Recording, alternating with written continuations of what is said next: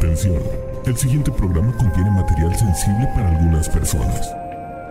Los comentarios de Lolo vertidos en este programa son responsabilidad de la irresponsabilidad de los comentarios de José Antonio Badía.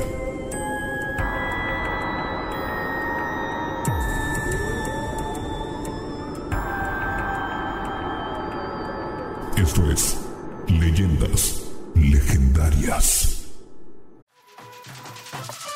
We got a bunch of fries, of course, because when you're Mickey D's, you got to get fries. Delicious. Frank wanted to stay and, and hang out in the McDonald's play place. Um, yeah, it was fun in there. It was, I was so like, nice. no, that's for kids, Frank. then he what are got you doing? stuck You on the can't- slide, and we were like, Frank, we got to get back to set. We got back in time, guys. We got back in time. Oh yeah. McDonald's. Everyone has an order. Go get yours today.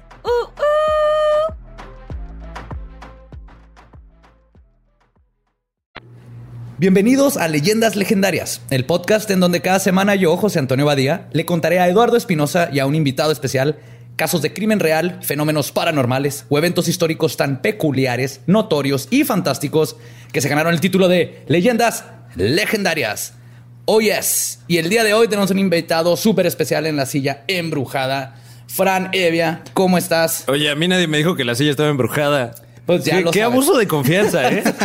me sentaron en una silla con un embrujo. y- y- y- Mira, la silla no estaba embrujada hasta que se, se sentó Manuna en ella. Ma- Entonces, Manuna se sentó en esta silla. Así es. Deja tú lo embrujado. Antes, antes era la silla legendaria, ahora ya, es- Ok. ya está embrujada. Bueno, de. Manuna es una persona legendaria también. Claro. Pues Hay muchas ahí. leyendas acerca de, De Manuna. esta figura paranormal conocida como Manu Na. Ah, que lo conocemos como el Manuna. Oh. Era, era algo que, el- que la gente lo decía así entre esos susurros. Eh, como el- es como el vampiro fronterizo, ¿no? Ándale. ¿Es de aquí el vampiro fronterizo? No, buena lo, pregunta. lo- lo dicen de que es de aquí, de Tijuana, entonces no sé de dónde Ah, sea se pelean. Se Sí. pelean el origen, El del, origen del vampiro fronterizo. El que sí sí. es aquí es el travesti, que es bien chido. ¿Cómo se llama? El peleador, sí. Este, ah, fuck, no me acuerdo cómo se llama, pero es un luchador de lucha libre. Creo que hasta le van a hacer un especial de Un- Netflix. un documental, Wow. güey. Un documental. Ajá. Y está bien chido. bueno. Y también dicen que aquí empezó la lucha libre. No, pues dicen muchas cosas ya de aquí. Aquí inventamos la margarita. Y, ¿Qué? Ajá. El burrito sí, él sí, sí El es de- burrito. ¿Burritos de aquí? Era un señor que traía burritos. Con, O sea, con la animales. carga, animales. Ah. con el, el guisado dentro de la tortilla enredada para ir a vender ahí al río cuando el cruce todavía era así un puente de madera. Entonces la gente decía, ahí viene el de los burritos. Qué gran leyenda. Ajá. Vaya que es Tiene- legendaria. tiene nombre. Continuamos con más. Y vámonos. En leyendas legendarias. Pues hablando de continuar, ahí les va. Hoy les voy a platicar de los narcos satánicos. Uy. Y no me refiero a la película de 1991 con el título más redundante del mundo, Narcos Satánicos Diabólicos, con Alfonso Sayas. Neta, busquen, está completa en YouTube. Y es, Nar- es narcosatánicos pornografía. diabólicos. Narcosatánicos diabólicos con Alfonso Sayas. Y es básicamente pornografía setentera, güey, acá. Horrible. Pornografía setentera en los noventas. Ajá. Viva Es que velo. Ajá, sí, sí, sí. Hasta, el- hasta el pelo ahí abajo y todo. Está setentero. Ok.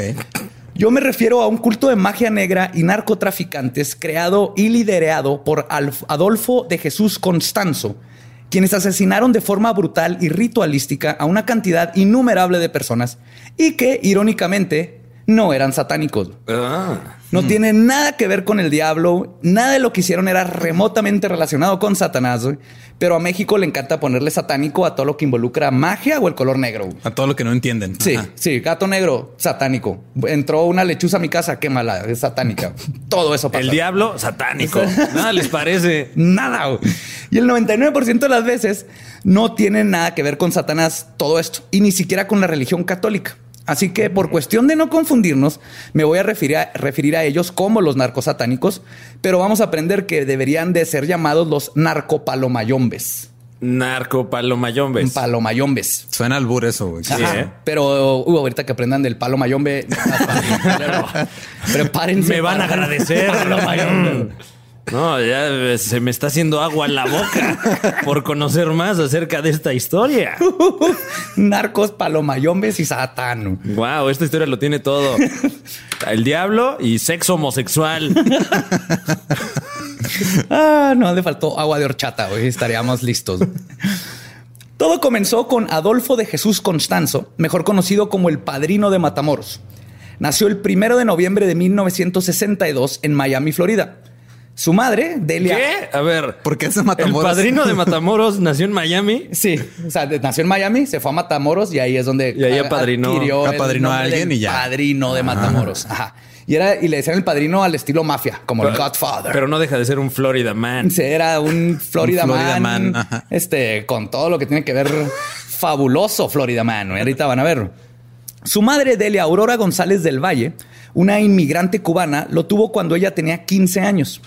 Enviudó a poco tiempo y decidió irse a vivir con el pequeño Constanzo a Puerto Rico, donde Delia adquirió un padrastro para su niño. De hecho, eventualmente tendría tres hijos con tres esposos diferentes. Pero era movida. La cubana era de necesito. Era movida. Mi, Pues- mi abuela tuvo como ocho hijos con cuatro hombres diferentes y siempre lo que se decía en la casa es que "Ah, es que tu abuela era muy guapa. Y, y mira, curiosamente tiene similitudes con la torta cubana, que es a la que le meten de todo tipo de carnes. Sí. Carnes, quesos, todo. Por lo general fría la carne, muy fría, pero bien metida, ¿verdad? Dios mío. Mientras estaban en Puerto Rico, Constanzo, Constanzo fue bautizado católico e incluso fue monaguillo. Pero a sus escasos nueve años, su madre comenzó a enseñarle los rituales y la magia de Palo Monte y Palo Mayombe, Ma- Moyambe. Abusaron de él. Eh, No, curiosamente, Ah, ¿no? o no que sepamos, pero para como era, mm, fue monaguillo. Podemos asumir que sí. Bueno. sí, sí, Pero sí. Si, si tuviera que apostar, me iba a que sí. Hay más probabilidades. Sí, Creo. sí, si vamos a asumir, Asúmela. fue lo que le dijeron a él cuando monaguillo. Mira, vamos asumiendo. Vamos asumiendo en las carnes frías. Es muy importante contarles de qué trata esta religión, porque nos ayuda a entender las acciones que hicieron y deshicieron a Constanzo. La religión de Palo se origina del Congo africano, donde practican una religión llamada Bantú, que fue traída a este continente por esclavos que llegaron primero a Cuba, quienes mezclaron sus creencias, dioses y rituales con las católicas. Y con arroz Y con- y con con, amoros con- plátano. Y, ajá, y Arroz, puerco, mucho y puerco. puerco, sí. Todo es arroz y puerco. Y frijol socialismo de fallido. Y así es como crearon la santería. De ahí viene. Dentro de la santería hay una rama que se dice ser la magia negra más peligrosa y temida del mundo. Y es neta, ahorita que sepan, está bien cabrona. Esta rama es palo mayombe. A nivel La rama es un cosmológico, palo. sí, la rama es un palo. Muy bien.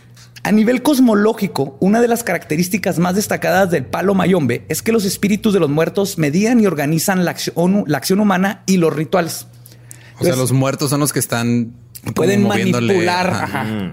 Estos espíritus llamados nfumbes están dotados de poderes y conocimientos sobrenaturales, como la presencia y el control sobre los elementos naturales. Entonces, los practicantes de palo mayombe o paleros creen que en la, O sea, tiene, tiene su porra. Tienen su porra, son, ajá, son bien Es un paleros. culto que tiene su porra. Creen en la capacidad de estos espíritus para influir en los asuntos humanos y tratar y tratan de aliarse con ellos. ¿no? Ah, y entonces es como vamos a hablarle al muerto y el muerto me va a tirar paro. Ajá. Si oye, muerto, tengo, me voy a mudar, güey. Puedes ayudarme con el sillón que se lo lleve el aire y el aire lo mueva por mí. Así es, pero es un poquito complicado cómo te haces compa. Ah. Ahí les va. Cuanto más fuerte sea la alianza con el palero, este adquiere prosperidad y protección contra la desgracia. Para establecer una relación con un hombre muerto, el devoto se somete a una difícil prueba. Debe ir a un cementerio, encontrar una tumba abandonada y sellar un pacto con el espíritu de la persona fallecida que descansa ahí. En este pacto, el palero promete alimentar al unfumbe con sangre animal, cigarros, ron y miel por el resto de su vida. Obviamente ahí entra lo cubano porque hay ron y puros coiba, güey. Y sangre animal. que es un poco parecido al vudú. El vudú Ajá. tienen algo parecido con los bebés. Ahorita la diferencia va a ser muy obvia. güey. Cuando pasa esto, el muerto acuerda trabajar para el palero, lo que significa contar fortunas o predecir el futuro y llevar a cabo operaciones mágicas de naturaleza constructiva o destructiva, como curar, castigar, etc. Si el muerto acepta, que no siempre es el caso, el pacto se sella, el palero desentierra sus restos y recoge algunos huesos, preferiblemente el cráneo o el hueso o un dedo. Pero si es posible, toman todo el esqueleto. Algo que descubrí, en Cuba te dan 30 años de cárcel si te cachan robándote el esqueleto de un muerto. Güey. 30 años. 30 años. ¿Cuántos te darán en México? ¿Dos días? De Dos días de cúrale ahí, ¿no? En la cárcel. Eh, quién sabe. ¿Quién sabe, eh? Habrá que investigar. Buena pregunta. sí. Si hay alguien ahí que nos escuche que es policía y sepa cuánto te dan, sino para hacerme Si alguien, palero. eh, si alguien nos escucha y es policía, ¿por qué chingados está escuchando primero? Sí, Para que por- Segundo, aprenda, ponte a hacer tu trabajo. Pues seguido de esto, el palero trae los huesos al santuario de su casa y los coloca en un caldero de hierro o arcilla. Este caldero se llama el enganga y es la fuente de poder del palero. Esto es lo importante, es lo que les diferencia del vudú y de Ok. otras magias. Es como la, la linterna de linterna verde. Exactamente eso es. Es la linterna de linterna verde, pero con más sangre y, y animales muertos. Y una mejor adaptación Y ¿no? semen y estas a, la, cosas. A la- a la gran pantalla. Sí. El caldero es llenado con una variedad de elementos tomados de la naturaleza, como palos de árboles, tierra, minerales, restos animales y objetos metálicos, machetes, clavos, cadenas, cosas así. Los enganga entonces se convierten en la materialización del hombre muerto, su nuevo cuerpo, por así decirlo. Le permite recuperar algunos de los atributos específicos a la vida, como el crecimiento, las necesidades, los deseos. El espíritu que vive en el enganga es dotado de la habilidad del habla, los sentimientos y la agencia y le permite actuar por su propia iniciativa. Ah, güey, o sea, se pone intenso. Se ¿no? convierte en un ser independiente. güey. O sea, es una olla que habla. Ajá. Le, le estás dando un cuerpo al, al- al- al espíritu para que pueda manifestarse. Creas, creas un, un- Los judíos tienen a los golems, por ejemplo. Mm. La diferencia es que el golem lo hacen de la nada. Este sí es un espíritu de alguien, ¿no? Y Entonces- luego el comal le dijo a la olla,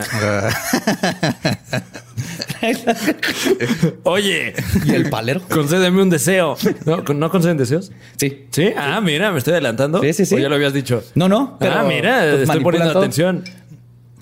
Pues, de hecho, tienen tantas emociones humanas que pueden exigir, abusar, perdonar, amar, vengar, matar o sanar. Si está celoso, puede separar a su dueño de su esposa, o si es benevolente, puede matar a sus enemigos. Estoy hablando del enganga. No hay ningún aspecto de la religión del palo que no requiera la participación del enganga. Es que no Igual puedo, no linterna puedo verde, escuchar ¿no? religión del palo y tomarlo en serio, güey. Es imposible. eso. Tómalo en serio porque está bien Sí, sí, hardcore. sí suena que es como un, un perreo o algo así. Sí. Religión del palo 2019. con DJ Palero. Perdón, hijo, si hay alguien, si hay un palero escuchándonos, lo respeto un chingo, no, por favor, no me hagan nada. no me hagan nada. ¿eh? No me hagan nada. Los amo, sí. Eh, ustedes también pueden burlarse de todo lo que yo creo sagrado, Sí, con linterna verde. como linterna verde. Oye, ¿cómo te atreves a hablar así de linterna verde? La enganga también puede influir en la vida personal de los iniciados, les había contado, ¿no? Les puede dictar su comportamiento durante rituales, puede, por ejemplo, hablar por la boca de un medium y aconsejar a un miembro del grupo que nunca vuelva a ver alcohol, que venda su casa, que evite a alguna persona o cómo concluir un negocio. Otra cosa que puede hacer el enganga es tener hijos y nietos y bisnietos. Guau, ¿qué? Un enganga se hace otro enganga. Digamos que yo tengo mi enganga y tú eres mi aprendiz. Entonces yo hago otro enganga y de ese espíritu le pasamos una O sea, parte del eh, espíritu a tu enganga. está- y le estás hereda. literalmente le estás echando agua a los frijoles de la olla y estás haciendo otro. Otra olla que puede matar gente. Haciendo, haciéndolos rendir un poco Sí. más. Puede matar gente o que te gane la lotería o que se te pare si no se te para. Ok. Gracias por esa información. De no nada. la necesitaba, pero ya la tengo. Muchas gracias. De nada. Oye, ¿de qué tamaño tiene que ser la olla? Pues esas- de este de cocido bajo, ¿cómo se llama? Ah, ¿Cocido lento? No sí, sé. cocido lento. Ah, es- Pero la clásica que tiene la mamá siempre. Mira, tu, Y- ajá, tu y- mamá o tu abuela deben tener una Ajá. Ah, dale echando ahí palitos. ¿Qué y- dijiste de mi madre? que tiene una olla. Ah, pues sí, seguramente. Ah, ok, ok. Déjalo a punto aquí. Mm, para que se te pare. Una olla. Cuando Constanzo cumplió 10 años, se regresaron a Miami a vivir en una pequeña, en pequeña Habana. Su padrastro murió un año después, dejándoles una herencia muy buena para que él y su madre pudieran vivir a gusto. Sus vecinos cuentan que siempre se les hizo rara a la mamá, especialmente cuando, si llegaban a tener algún pleito con ella, a la mañana siguiente era común descubrir que a alguien le había dejado una cabeza de gallina o de cabra en las puertas. Ya saben lo normal. Sí, claro. Entre vecinos, sí. Esa mujer anda haciendo cosas raras. Además, Delia comenzó a mandar a Constanzo a Haití para que entrenara con los brujos cinta negra de las artes oscuras de Palomo Ya- Mayombe. No usan cintas negras, ¿eh? ese fue una- un intento de broma. Ok, pero no, no son, funcionó. son altos. Ajá, o sea, brujos, Estuvo- brujos ya. Eh, ok. Yo asocié lo de cintas negras con el hecho de que Haití tiene una población mayormente afroamericana y creí que estaba siendo racista. Entonces no, funcionó. Wow. Wow, te- te brincaste ahí. para- Alguien se está proyectando, ¿eh? Claramente alguien está proyectando Gracias, su, Frank, gracias, su Frank. pensamiento. Sí, el, el más blanco de la mesa se está proyectando bien, cabrón. Mira, y continúa. Y continúa con tu proyección. Vamos a regresar al tema que te parece para salvarle la vida. Ok, muy bien. Para 1976, de apenas 14 años, Constanzo ya era un engelo o aprendiz practicante de un Tata Nkisi, quien es el brujo maestro en palo. Ajá. es Dios que mío. maestro. Dios mío. Güey, no se puede tomar en serio una religión que se autoalburea, güey. Es demasiado difícil. ¿Qué quieres que haga? Sí, ¿qué estás haciendo, mijo? No, estoy introduciéndome muy cabrón en el palo. que, que no, no, no, todo, todo bien, madre. Todavía viene mi palero. Vamos a tirar acá Sí, palo. ya soy todo un maestro del palo. Quiero reiterar mi entero respeto por toda la gente que profesa esta eh, eh, Qué bonita religión, Sí, sí. bonita y peligrosa religión. No, y, y- y como todas las doctrinas, merece toda nuestra admiración. Y respeto, así es. Váyanse contra Lolo. Su padrino de ocultismo, además de enseñarle sobre rituales, hechizos, amarres, sacrificios de animales, ya saben lo normal, también le enseñó la mejor forma de hacer dinero con sus habilidades. Con do- solo dos aplicaciones. Le mandó un mensaje Nomás así de, necesitas dos amigos que les guste palo. ¿Quieres ser tu propio Y jefe? Dos amigos van a conseguir a cuatro amigos que les guste palo mayombe y entonces Wow. Ok, ok. No, de hecho, su padrino ya había amasado una cuantiosa fortuna haciendo trabajos para narcotraficantes. Ah. Y le dio a Constanzo la lección número uno de su vida. Y cito, esta era la... Deja que los que no creen se metan con drogas. Nosotros lucraremos de sus idioteces. Ah, ya, entonces él como, o sea, él les hacía como los trabajos. Todos los trabajos, ellos no Pero se metían no se drogas, metía no se metían con las drogas, nomás hacían trabajos. Y esa frase se convertiría en el mantra de la vida de Constanzo. Incluso, incluso la aplicaría con sus seguidores, a los cuales les tenía estrictamente prohibido drogarse. La madre de Constanzo comenta que por este tiempo él comenzó a mostrar poderes psíquicos. Ah, cabrón, a ver, espérate. No se estaba drogando. y- No, Pero, pero, la, ma- pero la mamá, ¿qué tal? La mamá. Oh. él es lo que dejaba la cabecita de cabra. ¿verdad? Ay, Sí, voy con- con... Doña Rosa, que me, que me Ay, hizo cara que- ayer. Pero me imagino Es que no me diciendo a que los seguidores, miren, no se van a meter nada de drogas. Lo único que se van a meter es palo. Síguele. güey. Me gustaría decir que es el último chiste que voy a hacer al respecto, Híjole, pero no, no, no estoy seguro, güey. Mañana que amanezca sin un dedo chiquito, No güey. puedo Así nomás. El No. dedo chiquito va a estar uno del dedo gordo, güey. Que amanezca sin pasar, palo. güey. Vas a ver. No respondo por mis chistes de palo, perdón, güey. O sea, al parecer, Constanzo predijo el intento de asesinato de Ronald Reagan en el 81. Espérate, ¿qué? ibas a decir Ronald McDonald. Alguien mató a Ronald McDonald. Alguien ¿Está intentó matarlo, pero está Ronald bien. Reagan, sí. pues al parecer, Constanzo, según su mamá, dijo que le iban a intentar matar. Wow. Ese mismo año, Constanzo fue arrestado dos veces. Una de esas por intentar robarse una motosierra de una tienda. ¿Para no, qué? No sé, y no sé cómo intenta robarte Choplift. Una Para rebajarle al palo ¿Y- poquito. ¿Y, en qué tienda estaba también? Que tienen una motosierra ahí. Un Home Depot, yo creo, Oh, y. 3 por 2 en todas las motosierras. Y luego que te la metes en la bolsa. güey. ¿Cómo? O sea, ¿cómo Bueno, está? sí hay un, hay, un, este, una imagen de un güey en un Home Depot gringo que se quiso robar una sierra sí y la posible. trae metida en los pantalones. No. Sí, búsquenla en Google, es neta. Ok, perdón, Wow. Constanzo. Bueno, está. Sí, sí, sí se puede. Sí, ok. Sí se puede. Para 1983, Constanzo se iría a la Ciudad de México con un contrato para modelar. Y pasaba, sí, estaba guapito el vato, O tenía sea, su mullet. Ok. Y acá guapito, mullet ochenteros, le digo, es Miami Boy. así. Cambia por completo la historia ahora que sé que, que Que es se ve como ¿verdad? un modelo. Te- ajá. Es como Robert Pattinson de Batman. ¿Eh? ¿Qué tal este tema? Muy tópico. No, horrible, luego hablamos de eso. Humor contemporáneo. Estamos, Exacto. estamos en el pulso de la cultura popular. Pero exacto, es, es fácil imaginarte un tipo así, con narizón, este pelo blanco, haciendo brujería, pero no, es, es Robert Pattinson. Es Chayanne ahí. Es. Chayanne haciendo brujería, Chayanne con sí. mullet ochentero, casi casi se parece. De hecho, búsquenlo. Ah, lo ponemos, ahora vamos a poner en el Instagram y todo. güey. Pues en lo que estaba modelando, pasaba su tiempo libre leyendo el tarot en la zona rosa. Ah, claro, porque eso es lo que hace la gente en su tiempo libre. Claro. leer Bueno, el los tarot. modelos sí. ¿eh? Supongo, Conozco a varios que se la pasan leyendo el tarot en la zona rosa. Entonces, ahí empezó la tradición. Leer, leer el tarot es una, es una clase de eufemismo para otra No, no, cosa. no, óyeme, Es la tradición histórica. basta ya. No, no, estoy hablando del, del, del tarot. tarot. ¿O tú, o tú qué? No, no, yo nada más tal vez leer el tarot es código para otra Casi- cosa. sigues insultando creencias estamos, esotéricas. estamos hablando sin tapujos, completamente eh, de forma franca y cartas. directa. El tarot es cuando introduces tu pene en el ano de un señor. Ese es el tarot. ¿O ¿Tú en qué estabas pensando? En eso, ajá, va- vamos a leer el tarot. Ok, vamos a leernos el tarot. pues. Cuando terminó su contrato, regresó a Miami, pero no sin antes llevarse con él a sus dos primeros discípulos, Martín Quintana, el psíquico Jorge Montes y a Omar Orea. Además de un amante de apellido López. Mencioné que Constanzo era bisexual porque era bisexual. Aparte. Entonces sí se leía el tarot en la zona rosa. Ah, sí. Claro, sí. Ah, Y- pues, Ahora tiene mucho sentido. sí. De no hecho- tiene nada de malo, ¿eh? No, no, no, no. Al contrario, a mí me encanta. Yo estudié el tarot. De hecho, Lo peor es que sí es cierto. güey. ¿Sí? Sí. Wow. Varias veces me ha ofrecido leerme el tarot. Hasta ahorita no le he tomado la, Ah, la oferta, pero Por menso. Pues sí, yo también, creo, ¿eh? no- yo creo creía que me refería a las cartas, ¿no? sí, yo creí que estás hablando de cartas, güey. sí. ¿Cuáles cartas? ¿De qué hablas? No sé, no sé, no sé dónde sacó esa idea.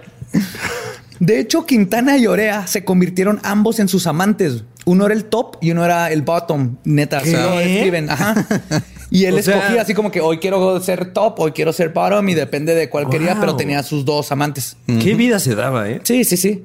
Para mediados del 84, los tres regresaron permanentemente a la Ciudad de México, donde comenzarían a formar un culto y a hacer muchísimo dinero haciendo limpias. De hecho, en sus diarios tenía documentado a 31 clientes regulares, entre ellos gente de la política, narcos, doctores, modelos y gente de la farándula. Wow. Algunos de ellos pagaban hasta 4.500 dólares por una sola ceremonia. Además de que tenía un menú, por decirlo así, de qué animal querías para el sacrificio. Por ejemplo, una gallina costaba 6 dólares, una cabeza de cabra 30, una boa 450. O si querías impresionar a tu novia, por 1.100 dólares sacrificaban una cebra adulta. Una Explícame cebra. de dónde sacan cebras adultas en la Ciudad de México. Se las traen de Tijuana, güey, de los Donkey Shows. Un burro pintado ahí.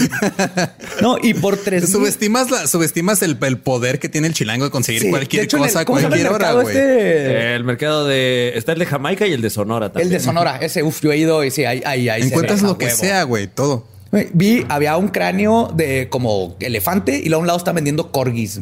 No estoy mamando, Wow. corgis. Ahí encuentras lo que quieras.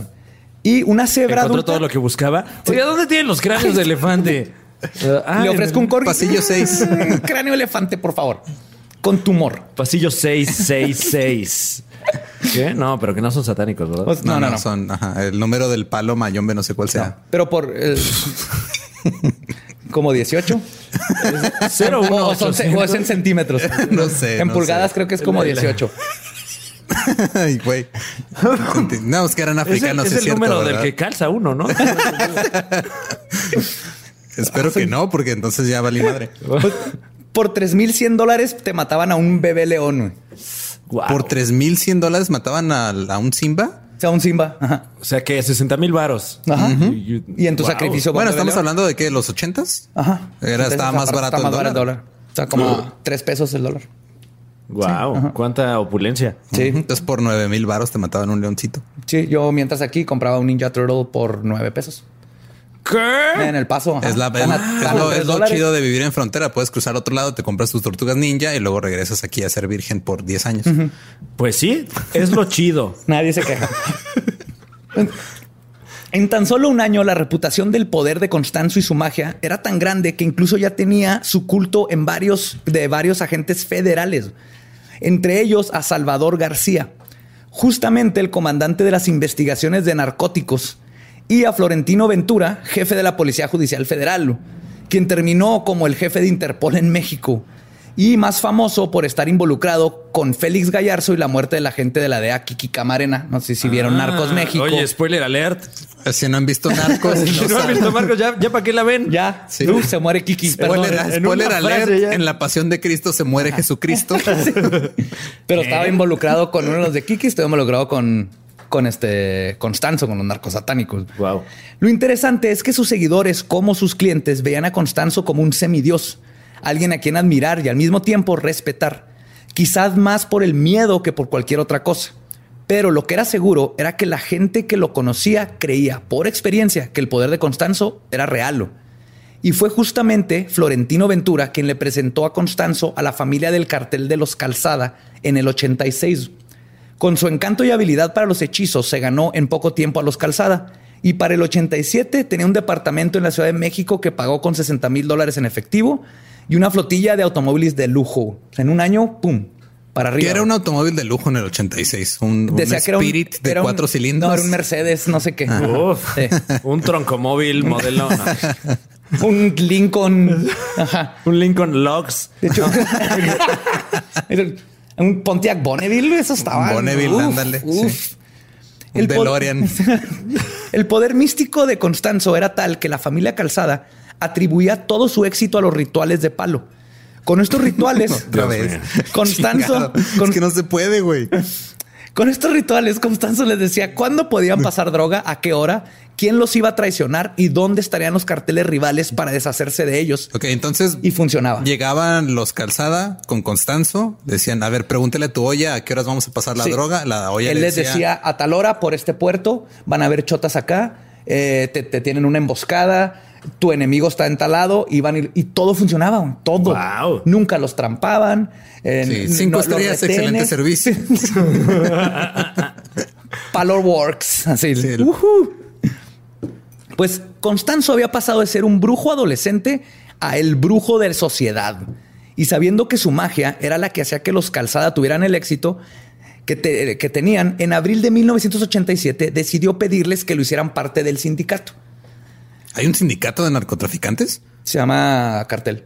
Ah, Ajá. bueno. Ah. Su propio- ajá, sí, yo creí que había así como tenías que pagar cuotas así sindicales y todo. Se llama pagar cuota.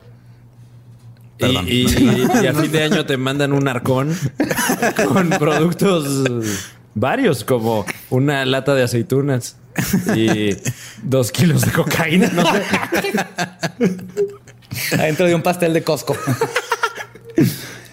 pues le dijeron que no, su propuesta fue rechazada y Constanzo lo tomó como todo un caballero. El 30 de abril, Guillermo Calzada y seis miembros de su familia desaparecieron. Ay, güey, espérate, ¿qué? Sí. Guau. Le dijeron que no y seis miembros desaparecieron. La policía encontró en la escena del crimen velas derretidas y otros artefactos esotéricos que apuntaban a un ritual. Seis días después, la policía sacó del río Zumpango siete cadáveres con señales de haber sido torturados sádicamente. Uf. Las señales de que fueron asesinados ritualísticamente eran obvias. Se les habían cortado los dedos, las orejas, el corazón y sus órganos sexuales. A uno de los cuerpos le habían quitado parte de la columna vertebral. Otros dos cuerpos no tenían cerebro. Todos los órganos terminaron en el enganga. Verán. O sea, todos se fueron a la olla. Ajá. Wow, suena como Fatality de Mortal Kombat. Eran fatalities que luego se van a la el Mortal presto. Kombat, el nuevo, el 11, está bien cabrón. Está güey. bien fregón. Digo, Noob Saibot. obviamente tuve un poquito de envidia cuando Fran y la Liga de los Supercuates Yeah. están presumiendo que fueron los primeros en jugarlo en México. El mejor contenido de internet. Chinga tu madre todo lo demás. Bueno, aquí también. Esto está en internet, ¿no? Sí. Sí. Ah, hola. Hola, Internet. Pues, otra cualidad de las engangas es que puedes evolucionarlas, estilo Pokémon. Wow. Sí. Con una piedra de la luna, ¿no? Y es todo ese pedo, ¿no? Un poquito más hardcore, güey. Ok. Si O- quieres o que tu caminando enganga... seis kilómetros con tu- el teléfono. con el teléfono sin que te atropellen.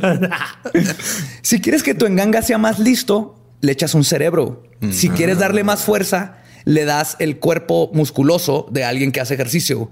Si quieres darle juventud, le das sangre de un niño. Algo así como haz tu propio Frankenstein espectral. Es como el Build a Bear más culero que he escuchado en mi vida. Ajá. Es algo, tiene que ver. En, en la magia, lo, lo, este, lo parecido atrae a lo parecido, ¿no? O sea, si algo representa juventud, entonces esa cualidad se pasa a los ¿Y para qué querían objetos. los órganos sexuales? ¿Querían Para- que la enganga tuviera más virilidad? Sí, lo haces más viril. lo- Ok. O tal vez quieres algo, Sí, un entonces- amarre con una persona, entonces le echas algo sexual que represente la sexualidad. Una reata. Para que proyecta. Ajá. Mm, ¿Qué tal? Mm, están aprendiendo rápido. güey. y el ritual, como siempre, funcionó. El poder del enganga junto al de Constanzo se hicieron aún mayor. Esta vez Salvador García, jefe de investigaciones de narcóticos, le presentó al cartel de los hermanos Helio y Ovidio Hernández. Y su fama, al igual que su fortuna, siguieron creciendo. Además de que, y quizás gracias al enganga, una tragedia dentro del cartel de los Hernández hizo que uno de los miembros, Serafín Hernández, le ofreciera a Constanzo la mitad de la fortuna y la droga del cartel a cambio de su protección y servicios. Wow. O sea, todo lo que él quería lo logró con el enganga, porque no es, él no fue el papá de Serafín. Tuvo un, un paro al corazón, o sea, algo no violento. Pero eso los asustó lo suficiente para que él fuera con Constanzo. O sea, todo lo que quería Constanzo, la, el enganga se lo cumplió, ¿no? Ahí es donde empiezas a decir así de que, oh, Hmm, tal vez el palo sí funciona. Mm, ¿De cuánto era la olla? Habíamos quedado. También en este tiempo, en Matamoros, Constanzo conoció a Sara Aldrete, de 22 años de edad, una mexicana con residencia en Brownsville, Texas, la frontera con Tamaulipas. Sara era novia del narcotraficante Gilberto Sosa, pero Constanzo la sedujo, convenciéndola de que estaba destinada, que estaban destinados a estar juntos porque ella tenía el mismo cumpleaños que su mamá. Algo así como Wow. Batman y Superman. Eso está demasiado freudiano, güey. Está, está muy, muy raro. el 6 de septiembre. Pero Tienes ella que cayó. estar conmigo porque cumples años el mismo día que mi madre. Sí. Ay, qué romántico. Ay, qué lindo. Ay, mi amor. Te, te enseño mi nanga. Tiene cerebros y vaginas, mira. En ganga, creí Ay, que habías mi amor. dicho. Creí que habías dicho ñonga. No, no, en ganga. Yo venía aquí a ver tu ñonga. Pero, pero hay ñongas en la enganga. Ah, bueno. Esto es confuso, Constanzo, chingada. pues se hicieron amantes. Sara no estaba muy segura de dejar a Sosa, pero Constanzo aplicó la clásica técnica romántica güey, de antaño de hacer una llamada anónima al narcotraficante para decirle que su novia le está poniendo el cuerno y hacer que el narco la quiera matar. Entonces no le quede otra opción más que venirse contigo. Y funcionó. güey. Eso hizo el culero. güey. Le habló al narco así te están poniendo el cuerno conmigo. Mátala. Entonces la tipa se fue con Constanzo. Será, Sara rápidamente se convirtió en la madrina.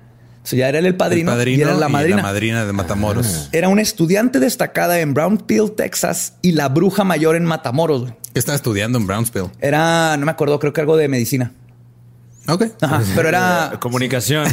estaba estudiando Pero diseño estudiante. gráfico. Un Él MBA. estaba. Sí. Lo que hice es que si era así como este con ¿cómo se llama? Cuando tienes honores y el estudiante. Eh, honores. Sí, la pinche estudiante. Así que- se llama. Mención honorífica. Ajá, una pinche ¿Cómo se llama cuando que te el- mencionan que tienes honores? honorífica. Y esta es más una mención horrorífica. ¿A poco no, amigos? Continuamos con más de leyendas legendarias. Pues ella, Para los que están escuchando, Fran estaba tan orgulloso que apuntó a la cámara. Claro. y ella Lolo se metió al mundo de Palo Mayombe con un gusto por la tortura y los sacrificios. O sea, ya tenía pedos la chava, ¿no? no, no Era una niña fresa, Ajá. rica, de Pero que se metía a rotten.com. que- Sí, Sí, ajá. y, y que como decíamos en el, el- en el otro episodio, encontró un niño goth que era Constanzo Claro, y claro. eso es súper sexy. Todo el mundo entramos al goth para ligar y funciona. Hay que vernos después de la escuela para pintarnos las uñas y, y- y- y matar a alguien. Ajá. y quitarle sus órganos sexuales. ¿Cómo ves? Ay, es que tengo clase de karate. Estoy sentado en una mesa con dos hombres que usan delineador y yo no uso delineador, güey.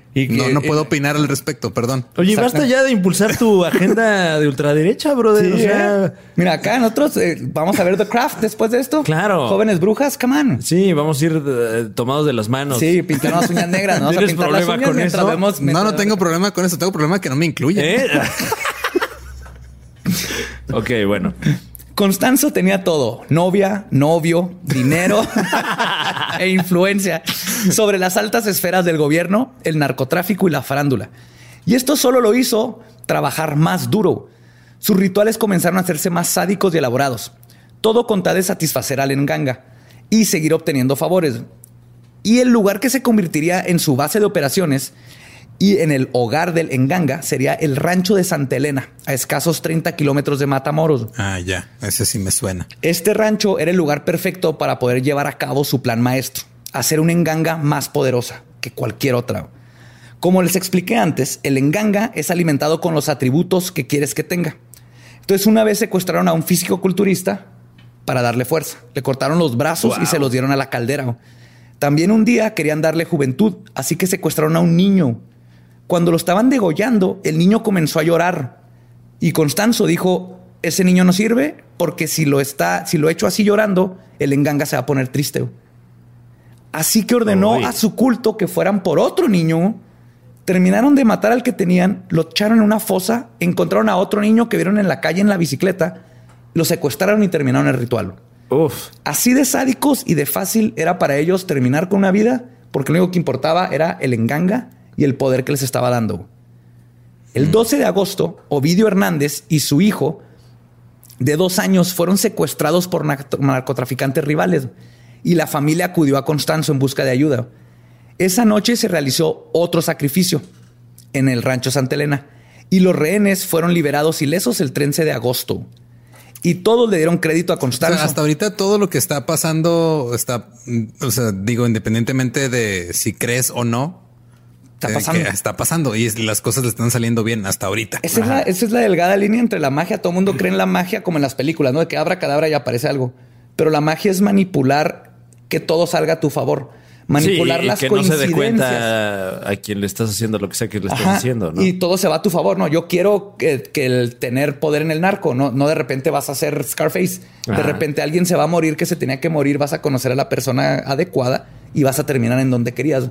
Entonces manipulas tu voluntad que se haga realidad, que las coincidencias empiezan a irse a tu favor. Y aquí, como estamos viendo con este vato, todo le estaba funcionando. Y eso retroalimenta el creer en el nanga, que le da más valor y más fuerza.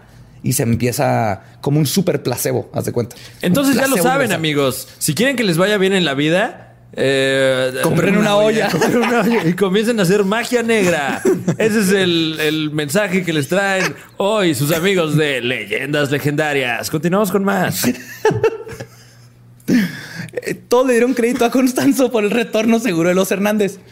En noviembre de 1988, Constanzo sacrificó a su discípulo Jorge Gómez, acusándolo de inhalar cocaína en violación directa de la prohibición de los padrinos sobre el uso de drogas. Ah, Si eres Estás metiendo cocaína, no te estás metiendo palo. ¿Qué te pasa? un mes después, que ya ese chiste ya perdió su encanto. Sí. ¿Tú crees? Un mes después, los lazos de Constanzo con la familia Hernández se consolidaron con el, eh, con el inicio de Ovidio Hernández como un cultista de pleno derecho, completo con sangrado ritual y oraciones del enganga. Dicen, los cortan, los rayan, les dicen, porque parte de tu sangre entra al enganga, entonces ya estás como asociado con el enganga. El contrabandista competidor Ezequiel Luna fue torturado hasta la muerte en Rancho Santa Elena el 14 de febrero del 89. Otros dos distribuidores, Rubén Garza y Ernesto Díaz, entraron en la ceremonia sin ser invitados, así, whoops, y terminaron rápidamente en el menú. Wow. Qué gacho, ¿eh? Oigan, aquí es el Sanborns de. Ay, ay, no, perdón. Oiga, ¿me presta el baño? Y un bye.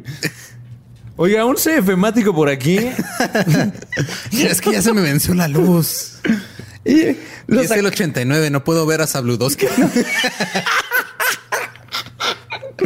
Ah, creo que no estamos lo suficientemente conscientes del año en que estaba. Hola amigos, es el 2018. ¿Cómo están ustedes? Todo chido. todo ch- Los sacrificios también eran prácticos porque era una especie de dos por uno. Se deshacían de un rival mientras aumentaban el poder del Nganga. O sea, Sí, es dentro un del ganar, narcotráfico ganar. es win-win. Sí, Oye, pero, pero si le sigues echando cosas a la olla, tienes que cambiar de olla, ¿no? No, No, va la- creciendo.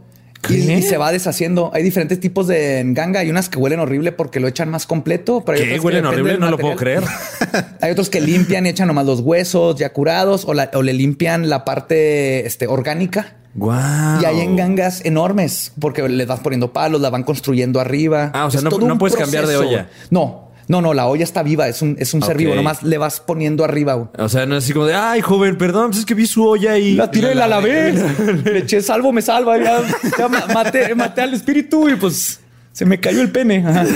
No, no, no, no, no la puedes cambiar nunca y de hecho se heredan.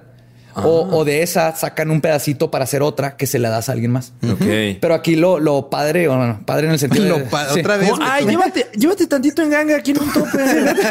llévate tantito. Me ha salido muy bueno. Otra este. vez tu marco de referencia de, ay, mira, lo padre, lo bonito de esta historia, güey.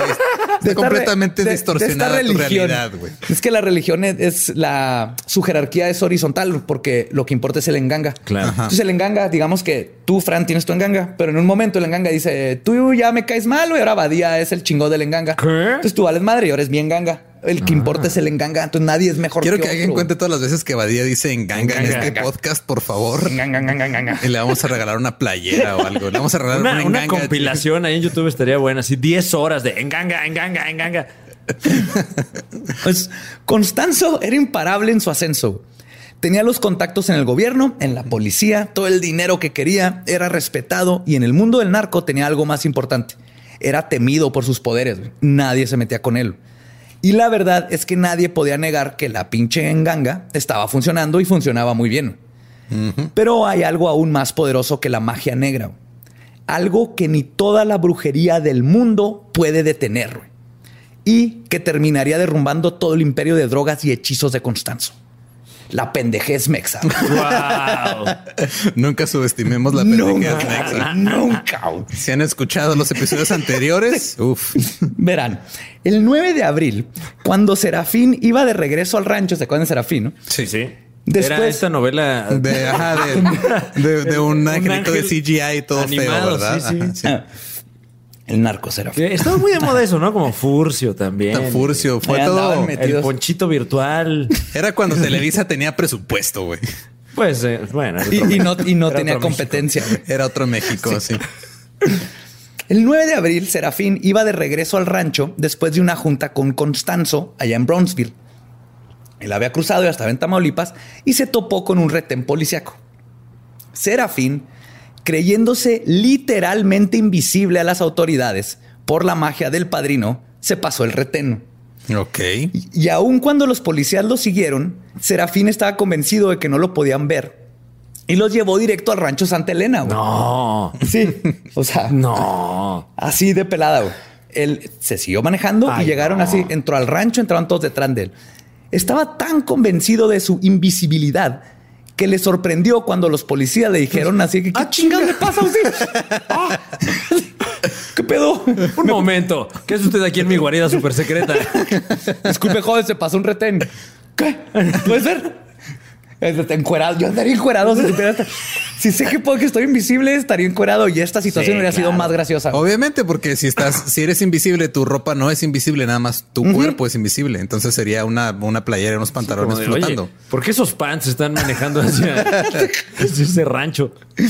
Pues le- él totalmente sorprendido, güey. pero aún así su arrogancia por la creencia en la protección del padrino era tanta que hasta les dijo a los policías que le dispararan si querían, que las balas no le podían hacer nada. Y ahí, mientras cuestionaban a Serafín sobre sus superpoderes y por haberse pasado el retén, se percataron. Sí, va. se percataron de una choza de donde provenía un olor a putrefacción. No, es que dispárenme. Si quieren, dispárenme. Ya, a ver, ¿me va a disparar? Disparen. No, señor. Su licencia y su tarjeta de circulación. Aquí está, no la puedo ver. Es que es invisible, chingado. que de hecho, en, en la magia, técnicamente, el cuando te dice un hechizo que te va a hacer invisible, no es que literalmente te hace invisible, no es que no te van a notar. Ok. Vas a pasar por una fiesta y nadie se va a fijar en ti. Ah, mira, yo tenía uno de esos en mi prepa. Ajá, tú sin querer. Durante toda la prepa tuve un hechizo de esos. Iba a las fiestas eso? y nadie me veía. Pues van los chotas a la choza y abren y se encuentran el enganga y otra parafernalia de palo mayombe. Se llevaron para cuestionar a Serafín y de una vez al velador, porque México. Entonces, Al ¡Ey, don Chuy! Don Chuy. ¡Véngase! Como no sé si vieron esa nota de, de una vez encontraron una casa de seguridad de unos narcos y había un loro. Ah, sí, y la policía se llevó chido, al loro sí, y lo, lo- lo estuvieron ahí eh, ¿Cuestionando? cuestion- sí, y, el- y le, le- le preguntaba cosas como: ¿Dónde está la droga? ¿Quiénes son tus dueños? Pues es un loro. ¿Y si contestó? Eh, contestó cosas como: Soy un loro. Lo que es que aunque hubiera contestado sería admisible en la corte. ¿Quién sabe? Yo, si fuera, testigo. yo si fuera juez diría que sí, nomás Es para como tener un loro ahí. Hace Ah, poco también en, en Brasil agarraron a un, rescataron a un loro que era el, el que era el halcón de un grupo de narcos, güey.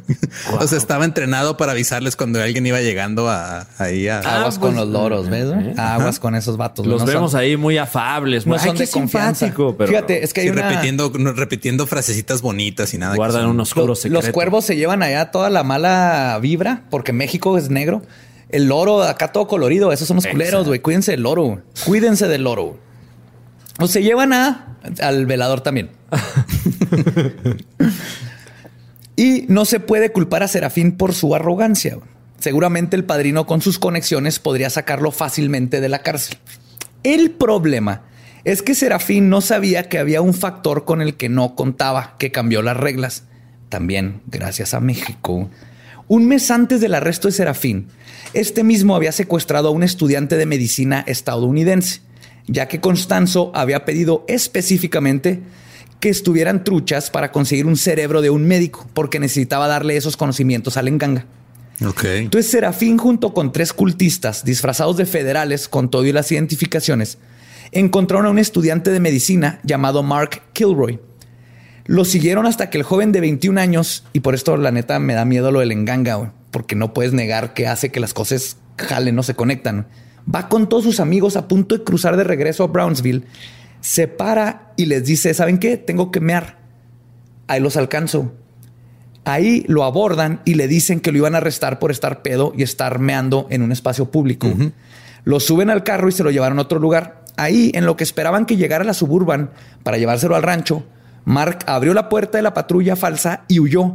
Pero uno de los cultistas, eh, cultistas le gritó ¡Freeze!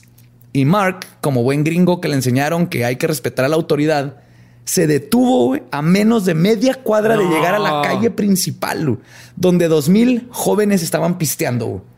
Estuvo a metros de salvarse. Wow. Mark fue esposado, lo subieron a la camioneta y para las 2 de la tarde del día siguiente sería asesinado a machetazos por Constanzo Uy. y su cerebro de médico terminaría alimentando a la cazuela. güey. Pero ¿por qué tienen que matarlo a machetazos? O sea, Es parte nada más de- quiere su cerebro, no tienes que ser tan culero. O sea, mátalo de una forma más bonita. ¿Cómo? No a machetazos, por ejemplo. ¿Qué tal con pastillas para dormir? Ajá. Una, provócale una sobredosis. Sí. Con, o- con dióxido de carbono. Ponlo a dormir y Ponlo a dormir, calentón. prende el Ándale. calentón. Cierra las güey, ventanas, prende el calentón. Exacto. o sea, algo más noble. No tienes que agarrarlo a machetazos. ¿Qué les parece que, que, sí, que si que promovamos una cultura de asesinatos nobles como dióxido de carbono? Sí, más humanitario. Ah, sí. Claro, Si tienes sí. que matar a alguien, duérmelo, cierra las ventanas, pon el calentón. Si tienes que, pero no lo hagas. Si la vaca que murió para hacerme hamburguesa puede morir de una manera humanitaria, Claro. el cerebro que llegó a la enganga también. La desaparición de Mark Kilroy había desatado una cacería binacional entre la DEA y el sheriff de Brownsville, George Gavito. Y el comandante George Gavito. George Gavito. así se llama. George Gavito. George Gavito. Así como te lo Supongo imaginas que es con George Gavito. sheriff. Gavito. Gavito. Gavito. George Gavito. George Gavito. Gavet. Y el comandante, jefe de la Policía Federal de Matamoros, Juan Benítez Ayala. Este güey es un héroe nacional, güey. Ok. Es un hombre de un metro y medio de alto, güey, con unos huevos de dos toneladas, güey, que tenía el mantra de, y cito, no necesitamos una orden de cateo. Ser un federal es la orden de cateo. Y esto lo cuenta George Gavito porque es el que está trabajando junto con él. En resumen, era un hombre que quería hacer el bien, pero sabía que el juego era sucio y él no le molestaba ensuciarse las manos para traer la justicia a los criminales. El comandante Chibi Batman de Matamoros, No, que le, no molestaba ensuciarse las manos, pero el pedo es de que no alcanzaba el lavabo para lavárselas.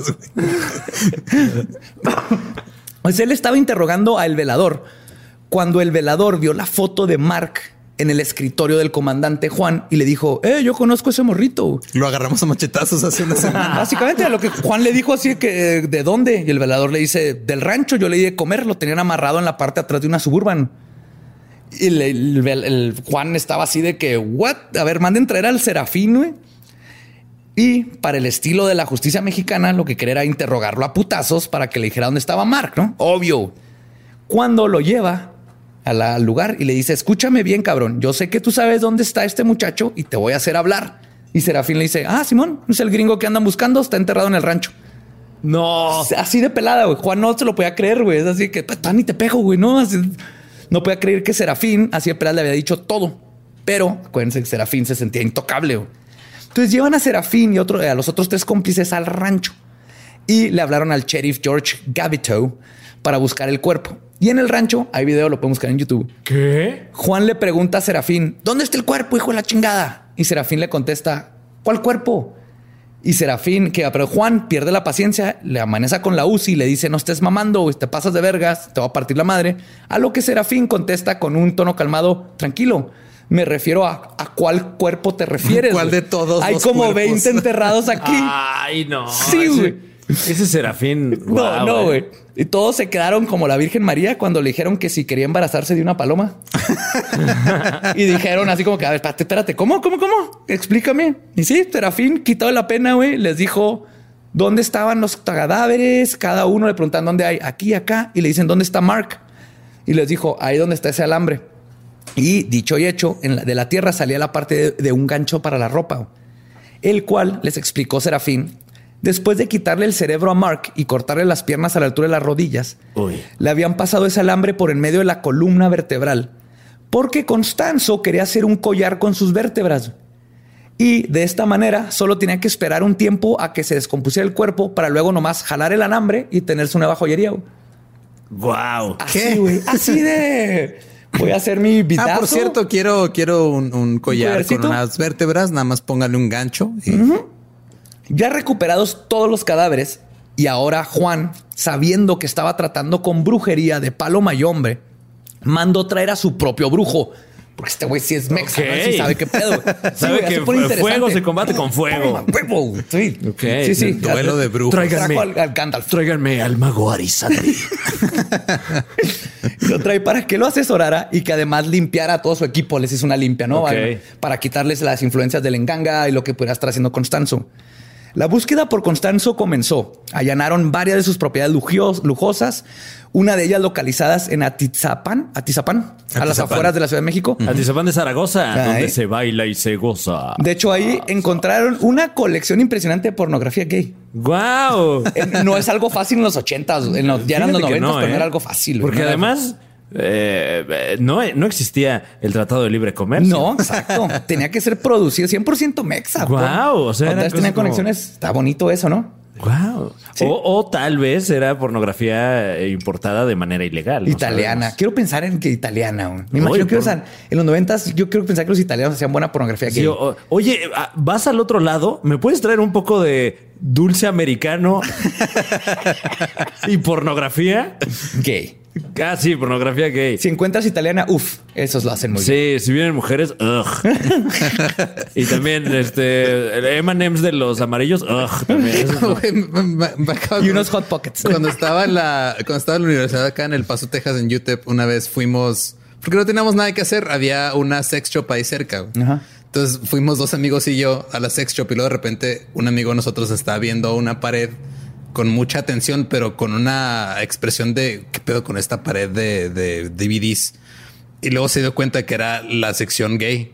Pero estuvo Oh. como un minuto viéndola así de güey, ¿por qué no Así hay morras en su estas sexualidad. portadas? Ah, Un cabrón. momento. Un más así, un momento, ¿por qué no hay mujeres Si en no hay estas mujeres, portadas? ¿cómo cogen? No entiendo. Aparte de la pornografía gay, había un cuarto para rituales secretos. Rituales del otro tipo de ritual, del de magia. Ahí leen el tarot. Ajá. en los dos lados.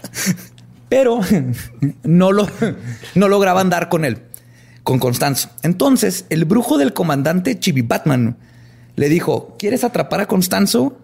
Quema su enganga. Wow. Quítale todo su poder, haz que el enganga se enoje con él. Y así fue como una mañana el comandante Juan llevó a una televisora a grabar cómo el brujo hacía un ritual para destruir el enganga.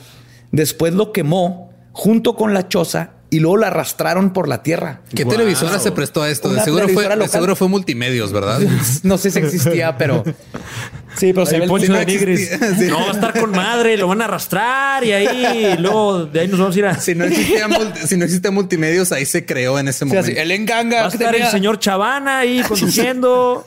Tiene, habían cerebros y varios genitales. Vamos con los patrocinadores. Bubble Commerce. Qué, qué padre esos tiempos, ¿verdad? Wow. Donde podías- Los zapatitos más chavitos. Y queman todo y, y se, se nota cuando lo graban cómo está arrastrando la olla sabiendo que esto iba a hacer emputar a este vato y que ya le madrió el enganga, que se iba a vengar, güey, porque tú tienes que cuidar al enganga, le prometiste por vida, güey. Y funcionó, güey. Totalmente. Como el... Ay, perdón. Después de todo esto, Constanzo agarró así la ira, se le entró en la paranoia total y ese mismo día, la- na- no- en la noche, perdón, el sheriff George recibió una llamada habían encontrado a Constanzo en un departamento en la Ciudad de México junto con su novio Martín Quintana, su mano derecha, la madrina, Sara Aldrate, y su guardaespaldas, León Valdés, el Dubi. El Dubi. El Dubi. Sara Aldrate, cuando fue arrestada, contó lo que sucedió. Justo como lo predijo el brujo bueno, cuando Constanzo vio su, su enganga quemándose, se sintió ultrajado. Todo su poder dependía de su enganga y ahora no había nada. Además, sabía que el enganga lo culparía por no haberla cuidado. Entonces comenzó a, vol- comenzó a volverse loco. Quemó millones de dólares en una estufa Wow. intentando apaciguar al enfumbe, o sea, el, el espíritu del enganga, como un sacrificio. Y ahí están las fotos de los, Estoy los sacrificando dineros. mi, mi dinero. Algo, lo que quieras, ajá, lo que a mí me importa, toma, te lo doy.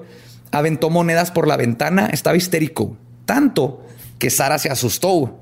Y en un descuido de los demás hombres, aventó una nota por la ventana del cuarto piso que decía, cito, por favor llamen a la Policía Federal y díganles que en este edificio, en el cuarto piso, está la gente que están buscando.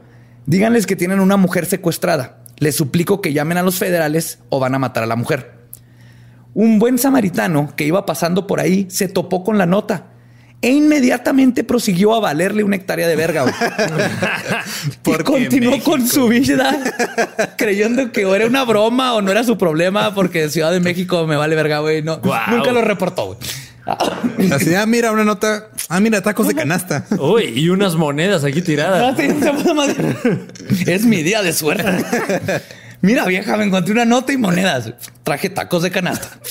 Lo que terminó con el imperio del padrino fue que cuatro días después de que aventaran la nota y todo esto y quemaran el, el engangue, Constanzo seguía en pánico por la maldición que se había desatado y porque él sabía que había perdido todo su poder.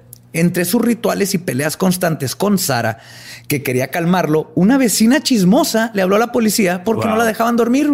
Güey, las vecinas chismosas son. Salvaron, como- salvaron la. O sea, el 90% de los casos De que se en resuelven en México es por culpa de una vecina chismosa. Wow. Así, güey. Esa estadística me la acabo de inventar, pero estoy seguro que es correcta. Yo he leído un chorro de asesinos en serie, es culpa de la vecina chismosa que por fin se hartó Ajá. y habló y Y- resulta que tenía seis mujeres colgadas del techo. güey. Y muchas veces no, esta gente, esta gente tan desinteresada, tan heroica, no recibe la mención que merece. No, no recibe la Hasta compensación. hoy. güey. Hasta hoy. Así Hasta que, el día de hoy, señora del que, que el reportó a Constanzo. vecina chismosa, tú que nos escuchas desde tu casa, en la que también escuchas todo lo que pasa en otras casas, gracias. Tú podrías detener al asesino de en serie de hoy. Así que esté, estate trucha, estate trucha, señora. y es así como el 6 de marzo, unos policías, atendiendo lo que creían era una disputa doméstica, fueron recibidos por ráfagas de UCI. Pidieron apoyo a los federales, quienes después de una batalla de 45 minutos lograron dar con Constanzo muerto. Y hay dos versiones sobre cómo murió. La versión romántica es que le pidió a su guardaespaldas que lo matara, a él y a Martín, su novio. Cuando el Dubi le dijo que no podía hacer eso, Constanzo le dio una cachetada y le dijo la cosa más metalera y vergas que he escuchado en mi vida. Iron Maiden es muy chingón. Cito, primero le dijo, Iron Man es muy chingón. Y aparte, si no me matas, te va a ir de la verga en el infierno. wow. No, no, no, no, no, no, no. que no está bien pedo, güey. Está cabrón. Y Dubi. Es, es como el más épico. Vas a ver a la salida. No, no, no. eh. Te va a ir a la verga en el infierno, culero. Y Guau. no, no- alguien que te hizo, no dudas de esa persona. güey. No, dudas de alguien que te y, dice eso. Y donde menos quieres que te hagan la vida de cuadritos es en el infierno. Porque aparte es una amenaza a, a largo plazo. güey. O sea, no es todo a partir la madre, es vas a vivir una vida plena y todo te va a ir bien en la vida. Pero cuando te mueras, Cuando culero, al infierno, hijo de tu te va a pinche. ir de la verga. Eso está cabrón. La otra versión es por parte del sheriff George, quien fue a la autopsia y dice que los cuerpos tenían 20 o 30 balazos cada uno. Que para él lo que pasó es que uno, los policías lo ten- le tenían un chingo de miedo. Esto era obvio. Y llegaron a matar, no a arrestar. Sí, Y que- llegaron disparando así de. "Ah". Y que dos, y esto tiene mucho sentido, tal vez entre todo esto está. Constanzo tenía en su libreta nombres de políticos, policías federales, estatales, narcos, muchísima gente importante que no querían que se supiera que estaban asociados con el padrino del palo Mayombe. y simplemente las órdenes siempre fueron mátenlo en cuanto lo vean porque no lo queremos hablando en la cárcel. Al final, la policía había arrestado a 14 cultistas, entre ellos Abel Lima, el sodomita de Iztapalapa, Wow, wow. ¿Qué nivel de sodomía tienes que alcanzar? para hacer él. El sodomita. El sodomita. Y, y- y la delegación de Iztapalapa no es una delegación pequeña, ¿eh? Hay mucha gente, me atreveré a decir, hay muchos sodomitas en Iztapalapa. Es la cuna de la Pero ni uno de ellos es Abel Lima. Wow. No, el- el- el- la versión platónica Sí, del sí, sí, ahí está. Rubén Estrada, el patitas cortas. Wow. Ese me intriga todavía más. Yo, yo creo un corgi. ¿Qué opinas que este, este Rubén Estrada era un corgi? Cristian Campos, el panzas. Emanuel Romero, el trompas. Saúl Sánchez, el macaco. Ok. Y Ricardo Peña, el cepillín. Ah. Ah, yo creo que él era el, el que hacía chistes, ¿no? Él era el gracioso del grupo, güey, obviamente. Y en esos tiempos O el era único gracioso era cepillín. Ah, bueno, sí. Era con el que todo, asociaba- Ah, todo grupo tiene que tener su comic relief. Sí. El Dubi, Aquí era el panzas. el Dubi, de hecho, fue acusado de matar a Constanzo y Martín y le dieron 30 años por eso, nada más. Ese fue su crimen, matar a. Constanzo y a Martín. Saraldrete Villarreal, la madrina, fue sentenciada a seis años de prisión por asociación criminal. Ella dice que era inocente y no sabía nada de todo esto, pero todo el mundo sabe que está metidísima. Wow, Pero- como Gloria Trevi y Sergio Andrade. ¿Qué? Ándale. ¿Qué? ¿Qué? ¿Te atreviste Oye, a no. decir ¿Qué? eso en público, aquí. Fran? No, no, un Fran. saludo a Sergio Andrade. Lo que sí es que por primera vez en leyendas legendarias, cuando salió después de los seis años, se le hizo un segundo juicio donde se le comprobó que tomó parte en varios asesinatos y fue sentenciada a 60 años más. Wow. Ahorita sigue en la cárcel. De hecho, es compa de Alvester. Estuvieron en la misma cárcel y Ah. pisteaban juntas tequila, güey. dicen que esta señora también le hace como a este tipo de. Sí, y era, era madrina y estoy seguro que todo esto. Wow. Y si llegara a salir de la cárcel, los Estados Unidos tienen una orden de arresto ya hecha en su contra por el asesinato de Mark Kilroy. Entonces estamos ya, ahora sí, bye. O sea, ya tienen la orden ahí pegada en Sí, el refri. así, ahí en está, sí. salga. Y nunca se sabrá el número exacto de víctimas del culto de los narcos satánicos, pero oficialmente en el rancho de Santa Elena se recuperaron 23, mientras que en la Ciudad de México se le atribuye- atribuyen más de 40 asesinatos, incluyendo el desmembramiento de Ramón Esquivel, Uy. un travesti cuyo cuerpo fue dejado de forma ritualística en la calle. Y quizás la mayor aportación de Constanzo a la cultura popular fue la portada de Matando Güeros de brujería. ¿Se acuerdan de esa portada? Sí. La cabeza. Sí, sí. Que muestra la cabeza de una de las supuestas víctimas de los No narcos mames. satánicos. Así es. Pero, pero, como buena película de terror, las cosas no se acaban ahí. La hermana del novio de Constanzo, Martín Quintanas, en junio de 1989, dijo que antes de Sara había una primer madrina que sigue libre y tiene su propio culto en Guadalajara. Y otro cómplice, Omar Orea, antes de morir en la cárcel de Sida, dijo, bien a la Fight Club, que nada se ha acabado porque el templo de Monterrey sigue vivo What? y es mucho más grande que lo que fue el templo de Tamaulipas. Oh, perro. Entonces, hasta ahorita ahí nos quedamos con los narcos satánicos que vemos que no son satánicos. Y la verdad es que esa cultura de palo permea la cultura de los narcos porque vemos que funciona y todas esas muertes que pasan es por el palo. El palo es peligroso, que te cuides el, el, palo, palo. el palo permea todo. Ajá. Exacto. Sí, bueno, vivieron por el palo y murieron por el palo. Es karma. el karma del palo. Ya terminamos, Ya ¿verdad? terminamos. Está duro, ¿no? Con eso lo dejamos. Ay, no, con eso. Qué horrible.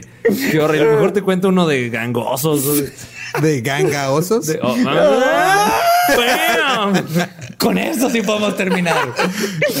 Fran, espero te haya gustado. Gracias por Oye, acompañarnos. gracias a ustedes por, por, por, eh, eh, eh, por poner mi vida en riesgo. Ojalá que ningún narcosatánico haya escuchado esto. No, más el de más por Ah, descubrir. ya. ajá. Fui yo No, Lolo es el que le va a caer todo Sí. el, el engangue. Nada, pues muchas gracias. Escuchen, eh, bueno, no escuchen, más bien vean la Liga de los Supercuates Sí, en YouTube. internet.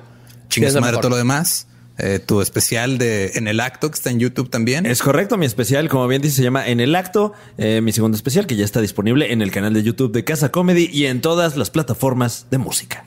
También lo pueden escuchar en Spotify. Después, ahorita terminan de escuchar esto y se meten a escuchar Váyanse en el acto de Franevia. Por favor. Bueno, Así que gracias por escucharnos. Esto fue Leyendas Legendarias. Si tú eres un palero, yo sí te respeto. Lolo es el que échenle todo. Hey, hey. sí, no. Aquí los mantenemos al tanto de cómo le fue. Mientras Fran y yo vamos a leer el tarot. Lolo, te puedes quedar allá preocupándote por tu hijo chiquito que va a cambiar de lugar. Vas a ver. Bueno, pues Y continuamos con más de leyendas legendarias. en la, próxima próximo- semana. Ah.